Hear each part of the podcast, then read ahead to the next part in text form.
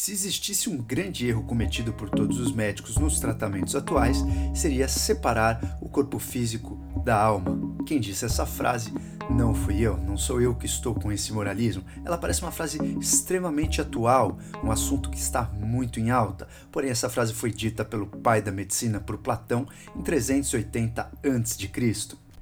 A espiritualidade envolve um centro de conexão. É como se a gente se sentisse conectado com o absoluto, com um poder transcendental. Talvez como se a gente pudesse nos dar conta de que existe um certo senso de direção, organização ou algum propósito do nosso universo. A espiritualidade não deve ser confundida com religião.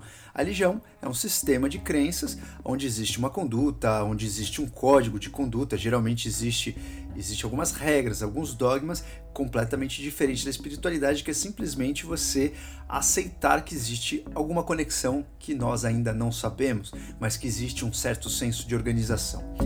Há três décadas atrás, a espiritualidade era um bom tabu no meio acadêmico e na medicina. Esse tabu começou a ser, a ser, quebrado nesses últimos anos, mas ainda a gente percebe que os médicos estão engatinhando nessa questão da espiritualidade. Hoje, os médicos que estão em formação têm bastante espiritualidade ou abertura para espiritualidade no currículo. Uma pesquisa muito interessante de 2006 mostrou que 75% dos estudantes de medicina atualmente nos Estados Unidos se importam sim com a espiritualidade. E apesar dos avanços da abertura da medicina para isso, em 2003 saiu uma pesquisa muito interessante nos Estados Unidos também, que eles pesquisaram 2 milhões de pacientes, envolvendo 33% dos hospitais, ou seja, quase um terço dos hospitais dos Estados Unidos foram pesquisados.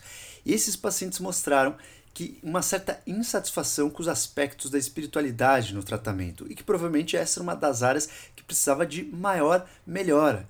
Os pacientes mostraram uma certa necessidade de um maior cuidado com essa área para eles se sentirem mais acolhidos no quesito espiritualidade, no quesito significado de todo o processo. E a espiritualidade é muito importante não só para aquelas pessoas que estão saudáveis ou que desejam manter uma vida saudável, olhando sempre para algum objetivo futuro, mas muito mais para aquelas pessoas que estão doentes, e quanto mais grave a doença, talvez mais importante seja o aspecto da espiritualidade. Existem algumas questões, por exemplo, por que está acontecendo isso comigo? Tem alguma solução? Existe alguma esperança? Por que, que existe esse sofrimento? Tem algum significado de você estar tá sofrendo de uma forma talvez não, não necessariamente aleatória, existe algum, alguma resposta dos pedidos que você faz para o universo, das questões? É, e o que, que vai acontecer se você morrer, se essa pessoa chegar a partir dessa para uma melhor? São questões que provavelmente se repetem na cabeça de qualquer pessoa doente, seja a pessoa um cientista, seja a pessoa o ser mais holístico do mundo que acredita em tudo, são questões que vão acontecer. Muitas vezes as pessoas mais céticas acabam sofrendo mais com essas questões porque elas nunca vieram antes da doença e aí depois da doença essas questões aparecem não para assombrar, mas talvez para modificar a forma de algumas pessoas pensarem. A espiritualidade, ela modifica os poderes de decisão das pessoas doentes. Ela faz com que as pessoas consigam colaborar, entender mais o tratamento, faz, faz com que as pessoas tenham resiliência, menos estresse durante uma fase de tratamento. Quando não tem significado nenhum para você aquele processo que você está passando, é muito mais difícil você aceitar, entender e colaborar com o seu tratamento, inclusive com o seu corpo. E a gente sabe que existe um poder gigantesco da nossa mente em relação à conversa e à comunicação do nosso funcionamento, metabolismo, das nossas células, da nossa expressão genética e aí por diante. E uma meta-análise, que é basicamente você analisar vários estudos, que analisou mais de 1.200 estudos, mostrou que provavelmente a espiritualidade está relacionada com uma maior longevidade. As pessoas que tinham alta espiritualidade viveram em média de 7 a 13 anos a mais do que as pessoas que não tinham espiritualidade e ainda tiveram uma incidência mais baixa de doenças mais graves. Uma questão que ainda está para ser respondida, se a pessoa que tem espiritualidade, geralmente, ela começa a entender o sentido da vida, amar mais as suas células, se cuidar mais, aí para de fumar, não bebe, se cuida, vai fazer parte do tratamento, vai comer melhor, vai entender melhor a sua saúde, ou se realmente existe um link direto da espiritualidade com a melhora da saúde. Então, a melhora pode ser indireta por esses fatores que eu falei, ou ela pode ser direta, relacionada a algum fator que a gente modifica na nossa biologia, tendo espiritualidade e talvez a própria espiritualidade poderia ajudar a nossa saúde. Isso é uma pergunta que ainda está em aberto para ser respondida. Talvez um dos maiores desafios dos profissionais da área da saúde é justamente como acessar a espiritualidade das pessoas. Fazer um questionário de espiritualidade, você perguntar como que é a vida espiritual, quais são as crenças, às vezes é uma saia justa ali na consulta. É como se você quisesse entrar numa intimidade da pessoa que muitos não gostam de falar, principalmente os mais céticos. Então, até para você levantar questões, às vezes, sexuais de um paciente, você tem que ter alguma justificativa, né? Se você quer saber sobre a vida do paciente, às vezes perguntar sobre sonhos, sobre orgasmos, sobre questão de espiritualidade, são pontos onde incomodam, às vezes, a intimidade do paciente. E a espiritualidade é um dos pontos, sim, que incomoda muita gente falar disso. Então, uma das saias justas para nós, profissionais da área da saúde, é justamente acessar isso com o paciente.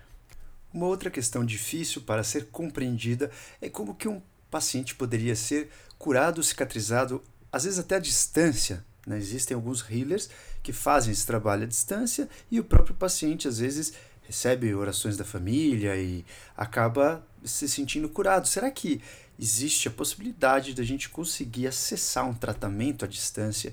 Isso ainda é um pouco impalpável pela ciência, mas a gente já vê muitos casos e que a própria pessoa consegue desencadear um processo de autocura. A gente falou aqui no episódio com o Júnior, por exemplo, de autocura, falamos no outro episódio com a Noemi, a cura do dedo. Então, existem muitos fatores que a gente não consegue provar ainda em relação à espiritualidade, mas cada vez mais a gente vê casos desse que os médicos, nós, cientistas, também não conseguimos explicar. Se você está numa conversa com uma pessoa que não necessariamente é fã ou traz a espiritualidade assim de forma explícita, é muito complexo você falar para a pessoa assim: o que você considera sagrado? A pessoa às vezes não quer responder, já é um assunto que às vezes a pessoa já se fecha na hora. Uma boa maneira da gente abordar muitas vezes, ou um paciente, ou um amigo, ou uma pessoa que você quer entrar nesse tema, é assim, o que, que faz você se sentir único? O que te dá esse prazer de você sentir, ter um senso de uma unidade? Se quem tem espiritualidade vive mais, tem menos doenças graves, cicatriza melhor, a gente tem que voltar um pouco o foco para isso e aprender como estimular também isso nas pessoas. Acho que um dos primeiros fatores mais importantes que a espiritualidade pode trazer para os pacientes é um certo senso de relaxamento. Toda vez que você faz práticas de espiritualidade, você libera o seu sistema nervoso parasimpático, que é o sistema nervoso do relaxamento, você consegue comunicar às suas células inteiras que existe um certo senso de segurança.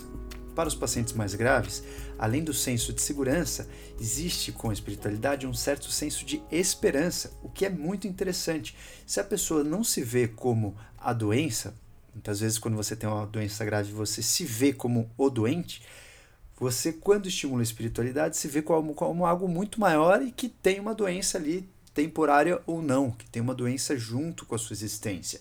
Isso traz esperança para aquelas pessoas que estão com uma doença grave e precisam de força e resiliência. Então, primeiro ponto é: espiritualidade trouxe um certo senso de relaxamento, estimulou esse nosso sistema parasimpático de relaxamento. Segundo ponto, a espiritualidade estimulou a resiliência. A gente consegue nos adaptar ao estresse. Você é estressado, você consegue voltar para sua forma inicial de uma maneira mais fácil.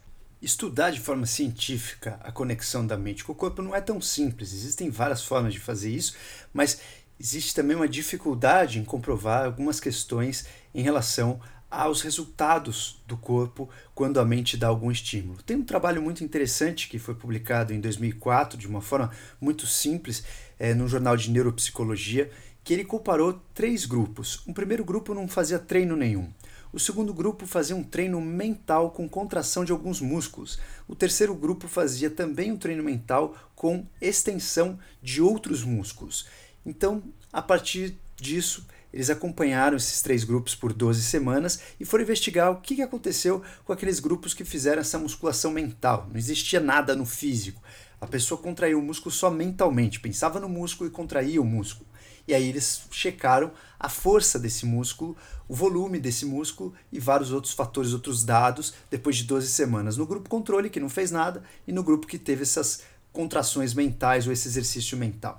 E como era de se esperar, nos praticantes da, do exercício mental, eles aumentaram a força desse músculo em até 53% muito maior do que no grupo controle, que não aumentou nada a força, não teve nenhuma mudança. Eles fizeram estudo tanto no músculo quanto no cérebro e também perceberam que a conexão do músculo com o cérebro estava diferente. Eles fizeram eletroencefalograma e perceberam que a conexão, quando a pessoa pensava, gerava uma onda maior no eletroencefalograma do que as pessoas que não fizeram o treino mental. Ou seja, existem algumas formas para a gente conseguir tentar comprovar essa conexão do corpo com a mente. Isso é mais que já, a gente já sabe, né? já é um conhecimento prévio que isso existe, mas é difícil você ter um estudo, um ensaio clínico para realmente comprovar os efeitos é, da mente no nosso organismo. Mas existem vários efeitos, a mente ela é completamente conectada em todas as nossas células. Então, se você tem aí uma prática de acreditar, de ser aberto, de ter uma prática de espiritualidade, você consegue é, estimular muitas coisas no seu organismo, como metabolismo, como divisão celular, entre outros. Você cresce e evolui com o nosso DupraCast.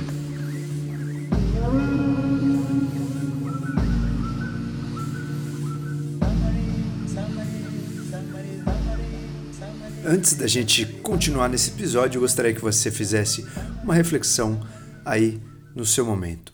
O que é espiritualidade para você? O que é sofrimento para você? E o que é cicatrização para você? O que é cura para você?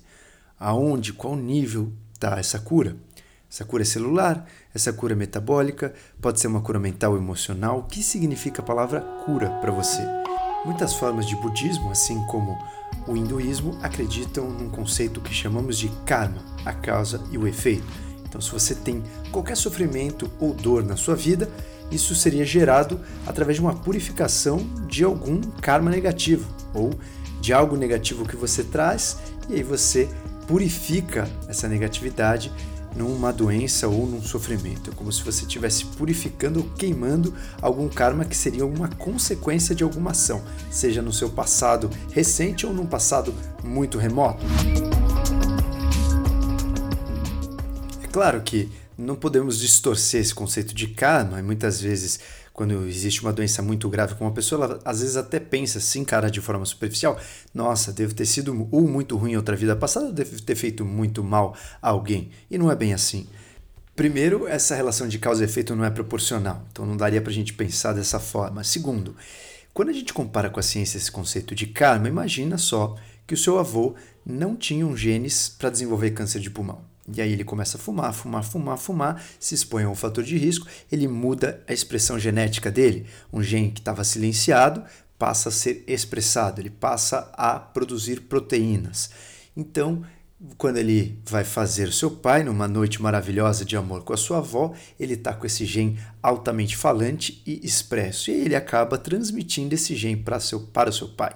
E aí, quando você recebe esse gene do seu pai, e 30 anos mais tarde você desenvolve um câncer de pulmão mesmo sem ser fumante, é como se você estivesse pagando, de certa forma, alguma ação no passado como se você estivesse pagando as consequências do estilo de vida, provavelmente do seu avô. É claro que a genética não é tão simples assim. Não, não existe um gene que está relacionado a um câncer de pulmão, um único gene. Tem várias situações. Você também tem a sua vida, também tem estilo de vida. Está simplificando os fatos só para vocês verem que, sim, é possível que essa teoria do karma é, seja comprovada um dia pela ciência e a gente pode relacionar, inclusive, essa teoria com o nosso estudo da mais moderna genética.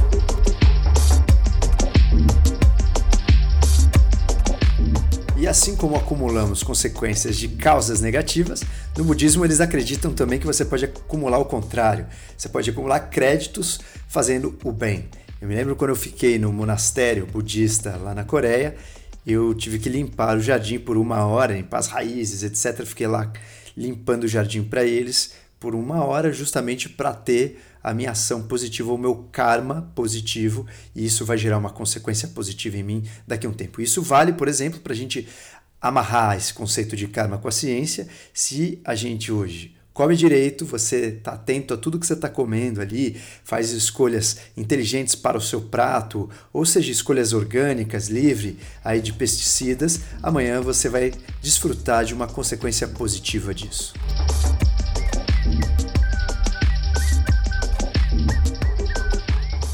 Para os nativos norte-americanos, a divisão de espiritualidade, corpo físico, o corpo energético, não existe. Isso foi uma criação do Ocidente.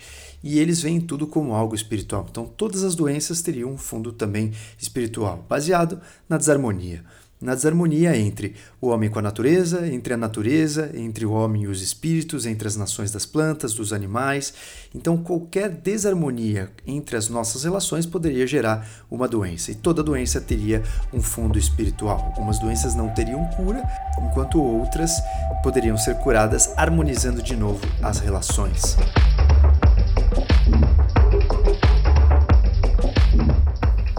Para a maioria dos nativos norte-americanos, tudo que se move tem um espírito, assim como nós que nos movemos temos um espírito, o sol tem um espírito, a terra tem um espírito. E para curar ou purificar esse espírito, podemos rezar, podemos cantar, fazer rituais e principalmente através da fumaça de plantas que trazem uma sabedoria. Uma das plantas muito utilizadas pelos nativos norte-americanos é a sálvia branca.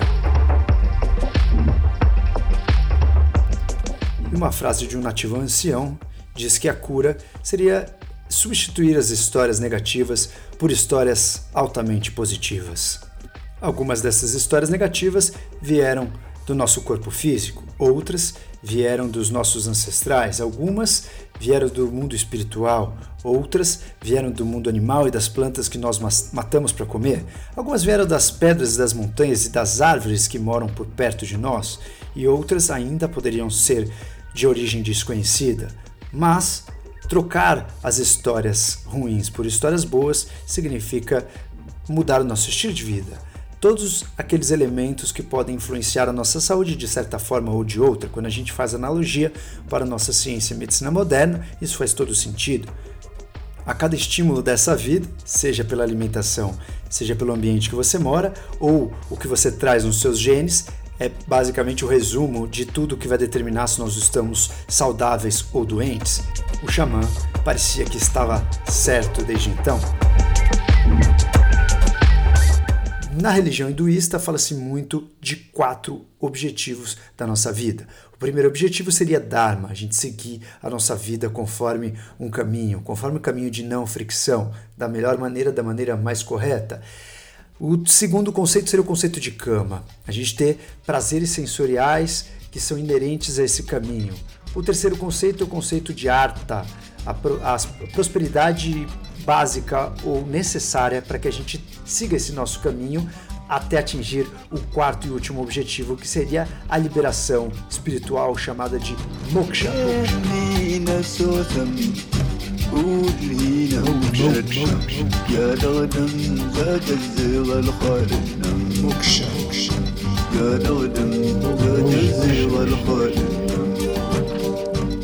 No judaísmo, assim como o estudo da Cabala, fala-se muito alinhado com as crenças dos norte-americanos que nós deveríamos ter uma harmonia entre corpo, o corpo físico, o corpo mental e o nosso corpo espiritual também traz essa questão espiritual enraizada junto com crenças, técnicas e mistérios que estão por trás de vários conhecimentos também propagados há milhares de anos.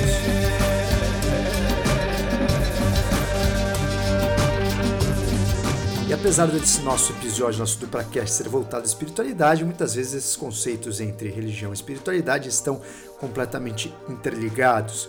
Por isso a gente está tentando separar o joio do trigo, mas muitas religiões trazem também na sua prática a espiritualidade. O que eu gostaria de estimular como reflexão em vocês é que a gente pode colocar a espiritualidade no nosso dia a dia como uma ferramenta para a gente ter saúde independente de religião.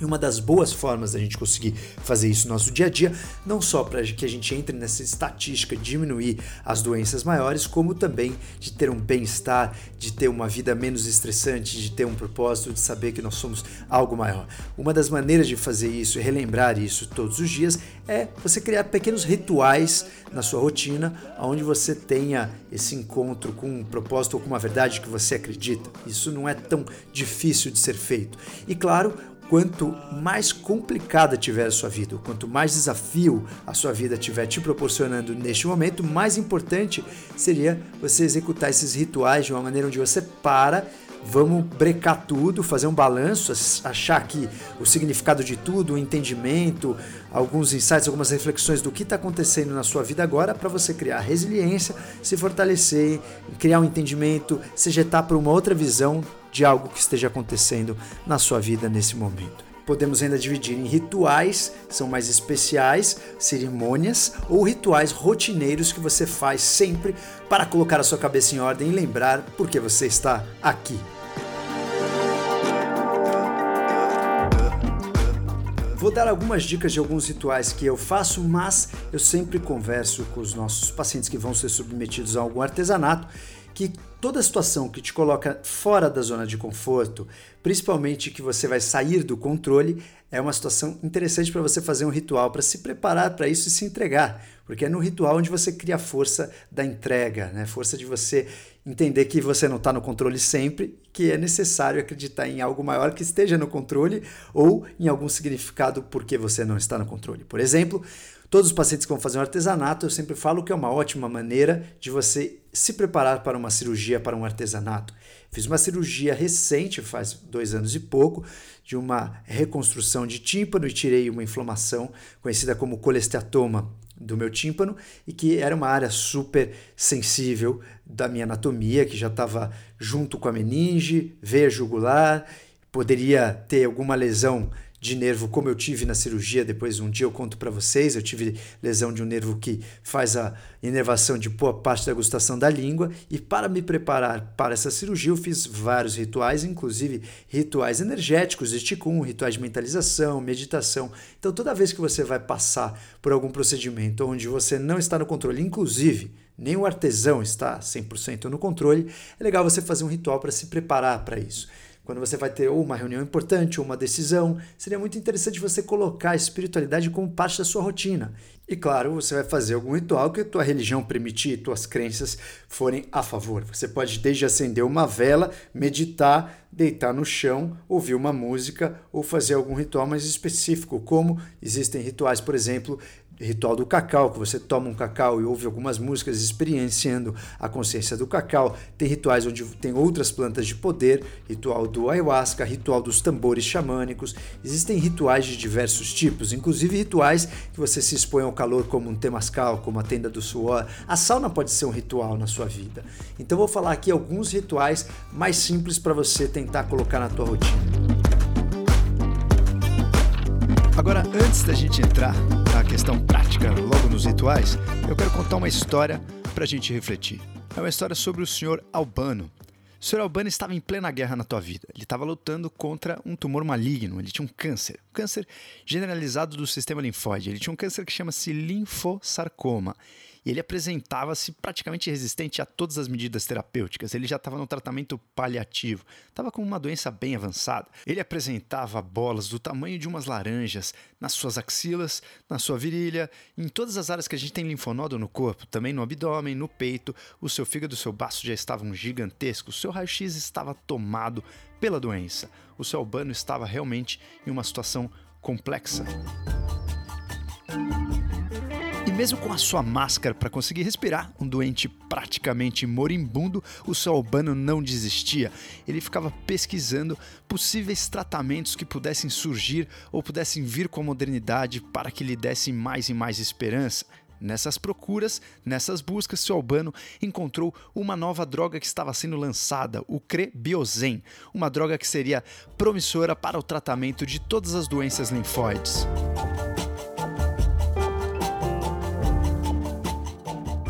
Seu Albano procurou então a clínica que estava aplicando essa droga. Eram poucas clínicas, pouca liberação que se tinha para fazer os protocolos científicos. Ele achou uma das clínicas. Nessa clínica, tinham liberação apenas para tratar 12 pacientes, só que o seu Albano não se encaixava no protocolo, porque para o paciente entrar no protocolo, ele teria que ter pelo menos uma expectativa de vida de pelo menos seis meses, coisa que o seu Albano não tinha. A expectativa dele era menos de dois meses. Mas depois de muita conversa, o seu Albano foi colocado em um dos protocolos para ser um dos 12 pacientes a testar essa nova droga que pudesse trazer esperança para ele ainda sobreviver. E depois de muita conversa, alguns exames, era uma sexta-feira e o Solbano então recebia a sua primeira dose do medicamento que prometia muito. Nessa sexta-feira, o Salbano entrou no hospital febril e gaspeando por ar. Ele praticamente estava entre a vida e na transição, buscando o seu caminho da morte. O protocolo do Crebiozen seria aplicado três vezes por semana. Ao voltar segunda-feira para tomar a próxima dose, os médicos ficaram espantados com o seu albano.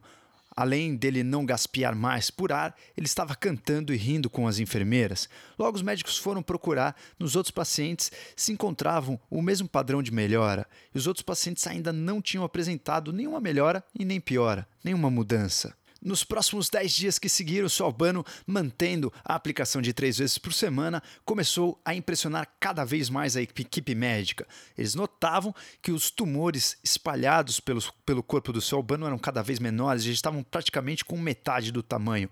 E fizeram um raio-x, ele realmente tinha até uma melhora pulmonar. O seu Albano praticamente deixava o estado de um doente moribundo paliativo para voltar a ser uma pessoa viva. Nesses 10 dias, foi a primeira vez que o seu Albano foi capaz de pegar um voo para visitar a sua família e, e sem máscara, não passou mal.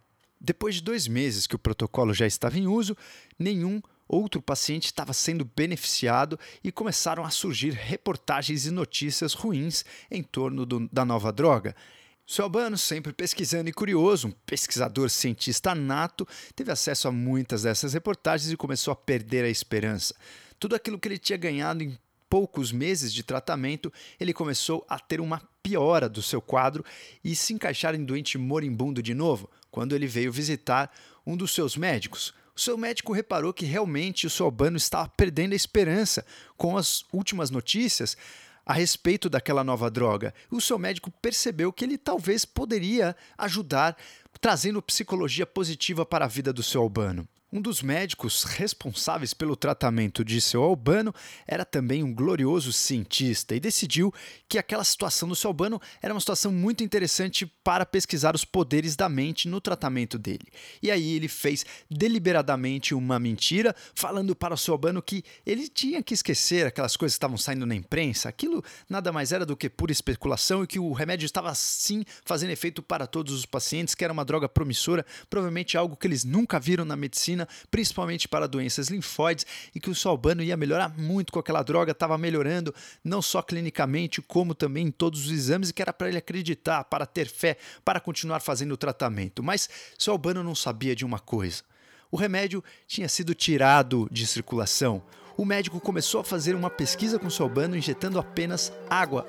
Não injetava mais o remédio porque não existia mais. O remédio foi tirado, só que o médico percebeu o tamanho do poder de cura que o Sobano desencadeou simplesmente acreditando e simplesmente tendo uma fé de que algo poderia ajudá-lo. E a partir dessa conversa, todos os benefícios começaram a voltar para o tratamento do glorioso guerreiro seu Albano. Ele começou a voltar a ser assintomático, não precisar de máscara. Os exames dele também começaram a melhorar. Só que dois meses depois saiu a resenha final na imprensa do Crebiozen. E então a imprensa publicou o resumo do estudo, estatisticamente falando.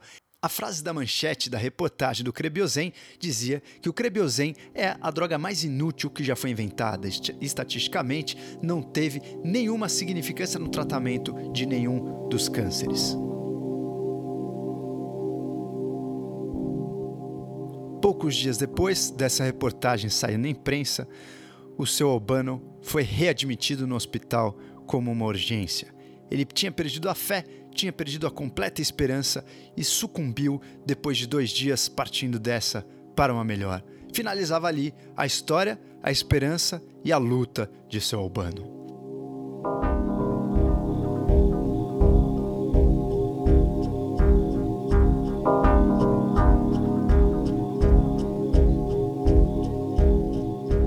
Uma história quase de uma ficção, de um filme ou talvez de um documentário. Se não fosse verdade, seria tão magnífico essa história que daria realmente para escrever um livro sobre ela. Mas a história do Selbano é puramente real, é zero ficção e foi publicada numa revista científica em 1957 por um autor chamado-se Bruno Klopfer. Ele sim foi um dos grandes realizadores desse estudo com o Selbano, que obviamente não chamava Selbano, modifiquei o nome para que a gente entendesse, deglutisse a história mas essa história foi real. A revista que publicou essa história leva justamente o nome das variáveis psicológicas do paciente com câncer. Neste ponto, começamos a dar mais valor àquilo que a gente pensa tudo o que nós pensamos, acreditamos, a gente tem fé, isso sim faz parte do tratamento. É o que a gente pode chamar até de efeito placebo. Há muitos anos a medicina tem alguns indícios e evidências de que a mente pode sim modificar a forma com que o nosso corpo produz proteínas, trabalha, tem o seu sistema imune e pode influenciar na nossa saúde. Desde a época do exorcismo, alguns médicos ou curandeiros tinham essa capacidade de trabalhar com a mente em pró de cura de algumas doenças que não existiam cura naquela época. Em meados do século XIX, já tinham médicos curandeiros e outros praticando a hipnose para justamente acalmar a mente e conseguir trabalhar com o corpo de uma forma diferenciada. Mas foi somente em 1945 que o primeiro trabalho do efeito placebo surgiu na medicina. Um médico chamado Oliver Perry Pepper foi o primeiro a publicar o efeito placebo na medicina. Então, em 1945, ele publicou um artigo justamente alegando que a gente não pode negar as oportunidades de um consolo mental quando uma cura não é possível. E o Pepper observou que a mente podia sim estar aberta a algumas sugestões para que a gente pudesse melhorar o nosso corpo. A mente poderia ser uma porta de entrada daquilo que a gente não teria como fazer simplesmente com medicações ou terapias disponíveis na atualidade. E aí foi quando a comunidade começou a perceber que esse tal desse efeito placebo poderia ser uma ameaça para os estudos científicos. O efeito placebo podia ser uma ameaça para a comprovação da eficácia de um antibiótico. O efeito placebo poderia ser uma ameaça para a comprovação de eficácia de qualquer tratamento, uma vez que uma porcentagem daqueles tratamentos eram feitos apenas pela mente, e isso colocava em risco toda a comunidade científica e o que eles tinham provado até então foi quando, em 1955, o cientista Henry Beecher postou um artigo muito interessante chamado The Powerful Placebo, o poder poderoso placebo. Qual era o poder do placebo? E ele começou a descrever que a gente tinha que respeitar o efeito placebo. Ao invés de a gente ficar tentando rejeitar ou esconder a poeira embaixo do tapete, vamos aceitar que existe sim um efeito placebo que a mente pode curar uma boa parte dos pacientes. E ele descreveu que um terço dos pacientes poderiam ser tratados apenas por esse efeito placebo e começou a sugerir que todos os trabalhos científicos e o avanço da ciência deveriam ser baseados baseados em extinguir esse efeito placebo. Então, deveriam ser baseados em ensaios clínicos onde você fazia um grupo controle e você percebia que naquele grupo que você deu água com farinha, qual era a porcentagem das pessoas que melhoraram com água com farinha, você tirava essa porcentagem que foram beneficiadas com o tratamento. Vamos lá, se você não entendeu, vamos recapitular para você amarrar ele percebeu que se você dividisse os grupos de testes em dois grandes grupos, um não tomava nada e outro tomava a droga que está em questão. O que não tomava nada já ia melhorar. Esses casos que iam melhorar, você assumia que era efeito placebo. Aí você ia ver quantos casos desses melhoraram somente com efeito placebo. E aí você subtrai esses casos daqueles que você compara com a sua droga. Se forem iguais, significa que a sua droga não atua mais nada do que o efeito placebo, que ela não deveria ser comercializada, por exemplo. Então, esse pesquisador foi muito importante para que a gente desenvolvesse um modelo que até hoje é usado em respeito ao efeito placebo, que nada mais é do que o reconhecimento do efeito da mente da comunidade científica. E até hoje temos muitas dúvidas sobre o efeito placebo. Por exemplo, se você fala ou não para o paciente quais seriam os efeitos colaterais que poderia ter um medicamento, só de você falar os efeitos colaterais ele pode ter. Então existem muitas dúvidas em relação a qual é a melhor maneira de a gente lidar com os efeitos da mente e efeito placebo, inclusive sobre as terapias que a gente chama de mind body, né? As terapias que a gente une o corpo com a mente, quanto disso seria apenas um efeito placebo, quanto dessas terapias que nós fazemos hoje em dia seria apenas é, ocasionada por esse efeito da mente de você acreditar que está fazendo algo bem para algo bom para você. Então, se você acorda todos os dias e faz algo que você realmente acredita que é bom para você, isso realmente vai ser bom apenas por esse efeito placebo, mesmo que o que você faça não adiante nada. Em um estudo exatamente sobre o efeito placebo, que foi publicado em 2008 sobre síndrome do intestino irritável, mostrou que algumas outras informações eram tão importantes quanto a medicação no tratamento. Por exemplo, qual era o carisma que eles eram tratados, a empatia durante o tratamento, a interação com os médicos e com a equipe de enfermagem, como era a comunicação, como era um pensamento desses pacientes em relação à positividade ou não. Tudo isso contava muito para o resultado. Eles compararam três grandes grupos o primeiro grupo é o grupo controle, que eles não fizeram nada. No segundo grupo, eles fizeram algumas terapias placebo, eles fizeram acupuntura, só que não nos pontos que deveriam fazer, simplesmente para eles testarem o efeito da mente nesse tratamento. E eles receberam sessões de apenas 20 minutos, os pacientes. No terceiro grupo, eles receberam sessões de 45 minutos e mais um approach completamente diferente, com cuidado, com questionário, com conversa. E aí, depois dessa pesquisa, foram comparados os três grupos, redução de sintomas e todo o feedback desses grupos. É muito interessante esse trabalho que mostra que o efeito placebo é feito não só apenas das crenças, mas de tudo que o paciente percebe de informações ao redor do tratamento como um todo, de como ele é tratado, das palavras, da positividade. E é bem interessante a gente analisar que a mente é muito vulnerável a todas as informações que são nos expostas o dia inteiro e durante a noite, como a gente sempre fala aqui no Dupracast. Na modernidade, vários cientistas e estudiosos estão cada vez mais tentando entender e aprofundar na teoria e na prática do efeito placebo. Em 2017, Vander Meulin, um cientista, fez um trabalho sobre quais são as áreas do cérebro que são estimuladas durante o efeito placebo, e ele percebeu que existem áreas específicas quando o efeito placebo acontece no nosso cérebro. Outros estudos também sobre as substâncias e o efeito placebo. Provavelmente, quando a gente acredita em algo, nós diminuímos os nossos receptores de dor e aumentamos nossos receptores opioides. Também aumentamos a nossa dopamina, como mostrou um estudo em 2010. Assim como também um efeito nocebo, que é se você acredita que algo pode te fazer mal, aquilo vai te fazer mal, diminui a nossa dopamina. Uma outra questão interessante é em relação aos endocannabinoides, como se a gente produzisse substâncias endógenas que se ligam aos receptores canabinoides no nosso cérebro, que são receptores que estão no nosso cérebro inteiro, um sistema super complexo, como já vimos em alguns outros episódios. O que mais nos diz esses trabalhos, que a gente está falando aqui de pura ciência e atualidade, é que justamente temos que respeitar o poder da mente em todo o nosso organismo, em todo o nosso funcionamento. E justamente a gente tem que ajudar a mente a ter esse poder e a criar esse poder. Então, ao invés de a gente desrespeitar o efeito placebo, vale a gente usar o efeito placebo como uma terapia. Por que não? Se você vai se beneficiar não tomando nada, mas acreditando, por que você não pode simplesmente deixar de gastar dinheiro, deixar de intoxicar seu corpo, não usar suas células para fazer o metabolismo e mesmo assim você se beneficiar de uma terapia? Então, isso é fantástico, magnífico. Se você pode usar o efeito placebo para a sua terapia, por que não? E por que, que a gente está falando do efeito placebo aqui? Porque por mais que você não acredite em nada, mesmo que você não acredite em espiritualidade ou algo maior nesse mundo, em qualquer coisa, por mais cético que você seja, lembre-se que o efeito placebo vem de você acreditar. Então acredite em algo, pegue o que você acredita, não tenta mexer nas suas crenças, mas pega aquilo que você acredita, se baseie no que você acredita e ajude o seu cérebro a melhorar o seu funcionamento. Ajude o seu cérebro, a sua consciência. Quanto mais consciência você trouxer para a sua rotina, para o seu dia a dia, para os seus rituais, quanto mais você acreditar realmente nesses rituais, seja apoiado na ciência ou apoiado na sua crença, quanto mais você acredita que esses rituais vão lhe fazer bem, melhor eles farão. Então o efeito placebo é respeitável. Muitos remédios que a gente usa hoje em dia, mesmo com ciência, mesmo com estudos randomizados, provavelmente nós estamos no bene nos beneficiando também desse efeito placebo, inclusive algumas quimioterapias, alguns quimioterápicos e algumas curas de câncer vêm mais pelo efeito placebo até do que do próprio quimioterápico.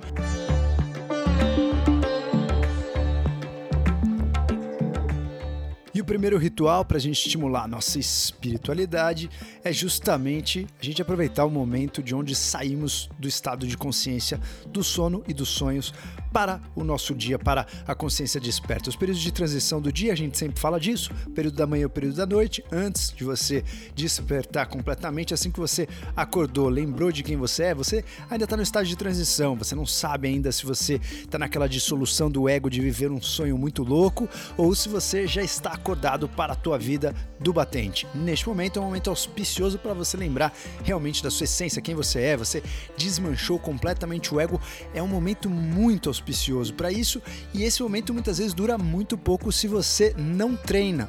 Quanto mais você se dedica para se deliciar nestes, nesses momentos, mais você consegue prolongar essa consciência de transição. Então, no começo do dia, assim que você levantar, ao invés de pegar o celular e olhar para sua telinha, vale muito a pena você sentar na sua cama e relembrar sua essência.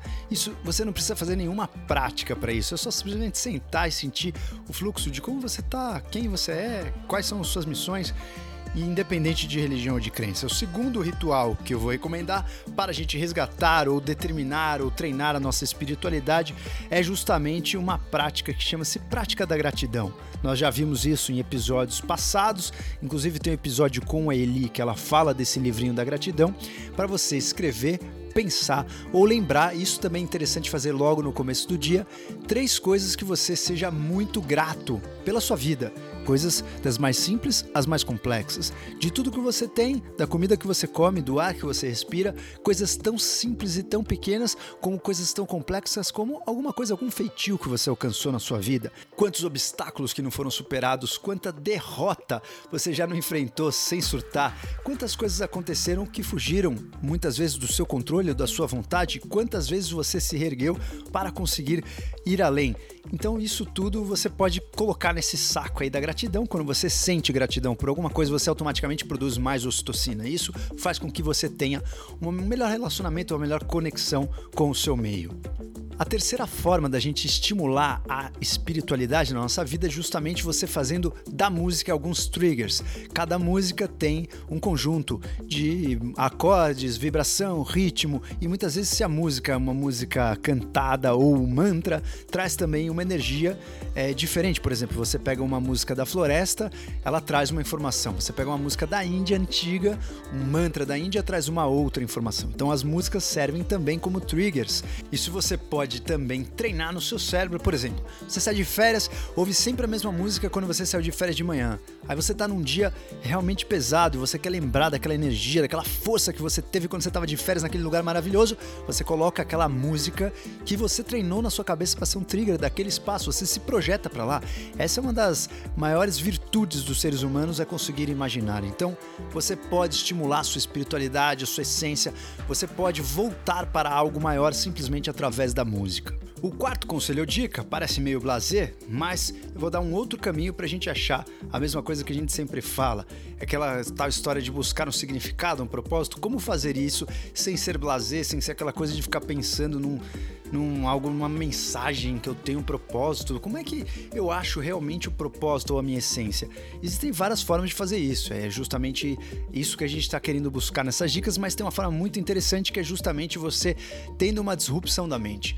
Você conseguindo é, desligar a mente que antecipa os fatos, que pensa no dia de amanhã, que pensa na sua aposentadoria, a mente que é, tem insegurança com algumas questões sociais e você ir diretamente para o seu core, para a sua essência. Isso se faz de diversas maneiras, mas uma das maneiras mais simples de fazer isso é quando você se coloca em algumas situações onde o seu corpo interpreta que existe um risco de vida. Por exemplo, quando você faz uma sauna até chegar na exaustão, você sente que você não lembra mais é, de se preocupar se você está bonito, se você está é, com o cabelo para um lado, o cabelo para o outro, se você tem mais 10 ou 15 minutos para você se vestir. Você simplesmente está naquele momento é, tentando sobreviver junto com as suas células.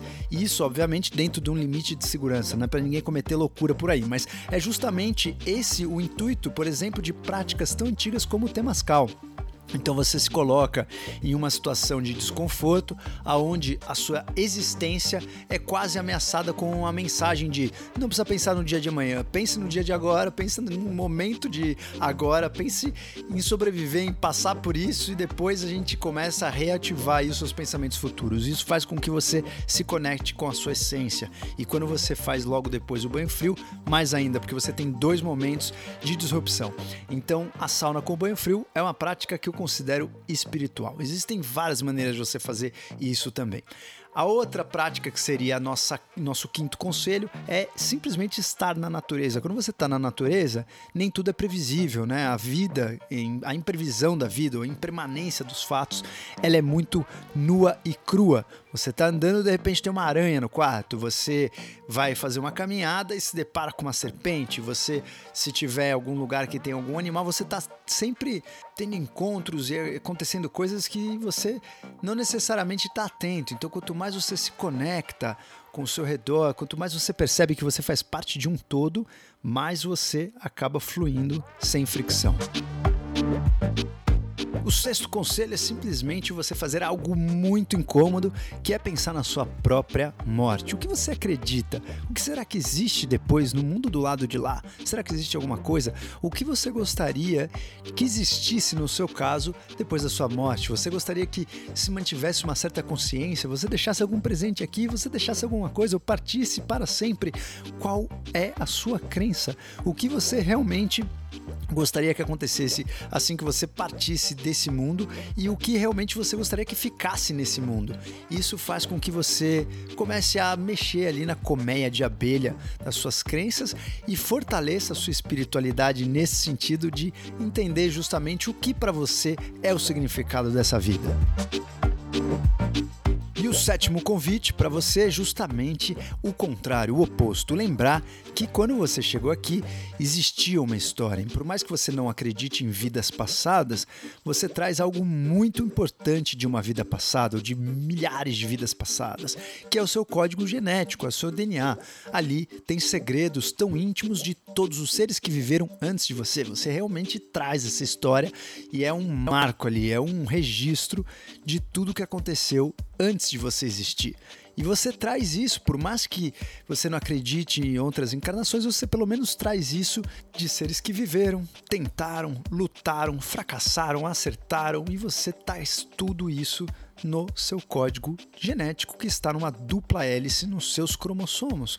Então, você pode não acreditar em vidas passadas, mas o seu passado está em você. Então, imagina que você ouve uma música e realmente você se identifica muito com aquela música. Ah, isso é de vidas passadas, eu não sei, parece que eu já conheci essa música. Pode ser. Pode ser que ali no seu DNA exista uma certa memória de uma vibração. A gente já sabe, por exemplo, que uma bactéria é capaz de ter uma memória. Ela pode saber mais ou menos o que é alimento, o que não é alimento, o que é toxina. Ela pode produzir alguma substância para se defender de uma certa substância que ela realmente tem uma memória. Como uma bactéria tem uma memória, é uma memória molecular, mas o seu próprio código genético pode ter uma belíssima memória e você pode valorizar isso. Então, quando você sentir essa conexão com algo do seu passado, mesmo sem explicação, valorize. O oitavo convite para você observar todos os estados de consciência alterados que você traz. Por exemplo, Seja com música, seja dançando, quando você esquece do mundo, tá dançando, você não tem forma, você abstrai qualquer tipo de conceito ou pré-conceito. Isso pode acontecer se você toma um drink no final de semana e perde um pouco a sua lucidez, ou você começa a ir no banheiro e ver, nossa, mas que quadro criativo, você começa a sentir que existe um estado alterado de consciência. Qualquer estado alterado de consciência, seja induzido por alguma substância, ou seja um estado de consciência natural através da meditação, do sexo, dos sonhos, ou inclusive da música, pare tudo e valorize. Grave esse momento. Aí você pode ter a real noção que você não é apenas aquela pessoa que está naquele estado desperto acordado, que existem várias faces e inúmeras formas de você estar no seu padrão de consciência aqui nesse mundo. Então você tem contato direto ali com talvez um outro eu, ou talvez uma dissolução do ego, ou talvez um estado diferente que você descubra alguma coisa. Seja uma mensagem, seja uma missão, seja uma leitura de alguma informação, existem inúmeras informações que você pode ler em estados alterados de consciência. O ideal é que a gente não precise de nada para chegar nesses estados. Os nativos norte-americanos, por exemplo, eles usam apenas a meditação através do tambor e já entram em estados alteradíssimos de consciência. O nono e último conselho para a gente estimular nossa espiritualidade através dos cheiros. Você pode usar um cheiro de uma planta sábia, como a sálvia, como o cedro, ou você pode usar o cheiro do incenso, por exemplo, Nag Champa. Quando eu fui para a Índia, eu tive acesso a um padrão de consciência lá de meditação que não tenho sempre na minha vida. O que eu faço para relembrar daquele estado que eu entrei é justamente usar um cheiro que eu sentia lá. Tem um incenso de sândalo e também o incenso Nag Champa, que me lembra muito aquele padrão de consciência.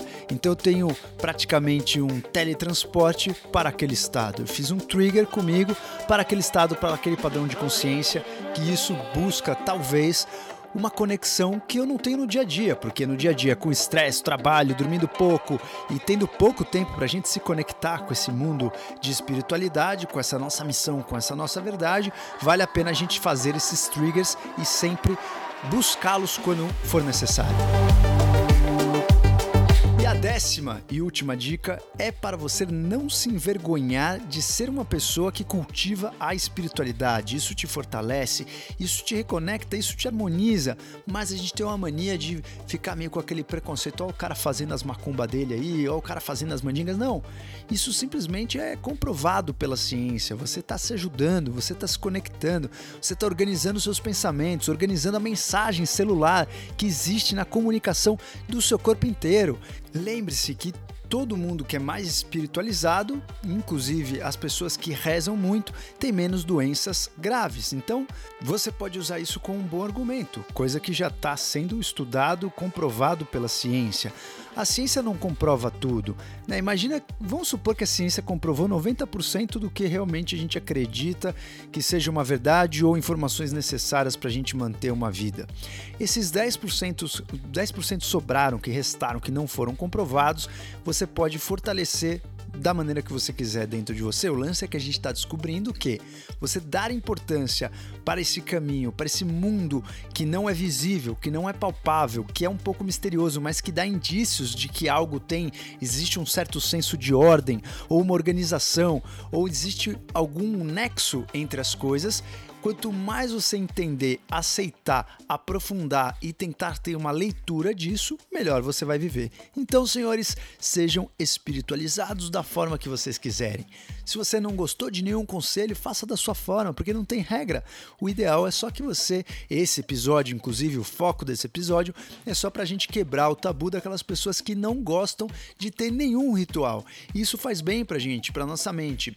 Lembre-se que a mente precisa de descanso. Se ela está sempre no estado alerta, sempre no estado desperto, sempre com raciocínio, sempre antecipando, com medo de coisas que são desconhecidas, você não tem uma boa saúde mental. Espiritualidade nada mais faz do que dar apoio quando você está pisando num terreno desconhecido.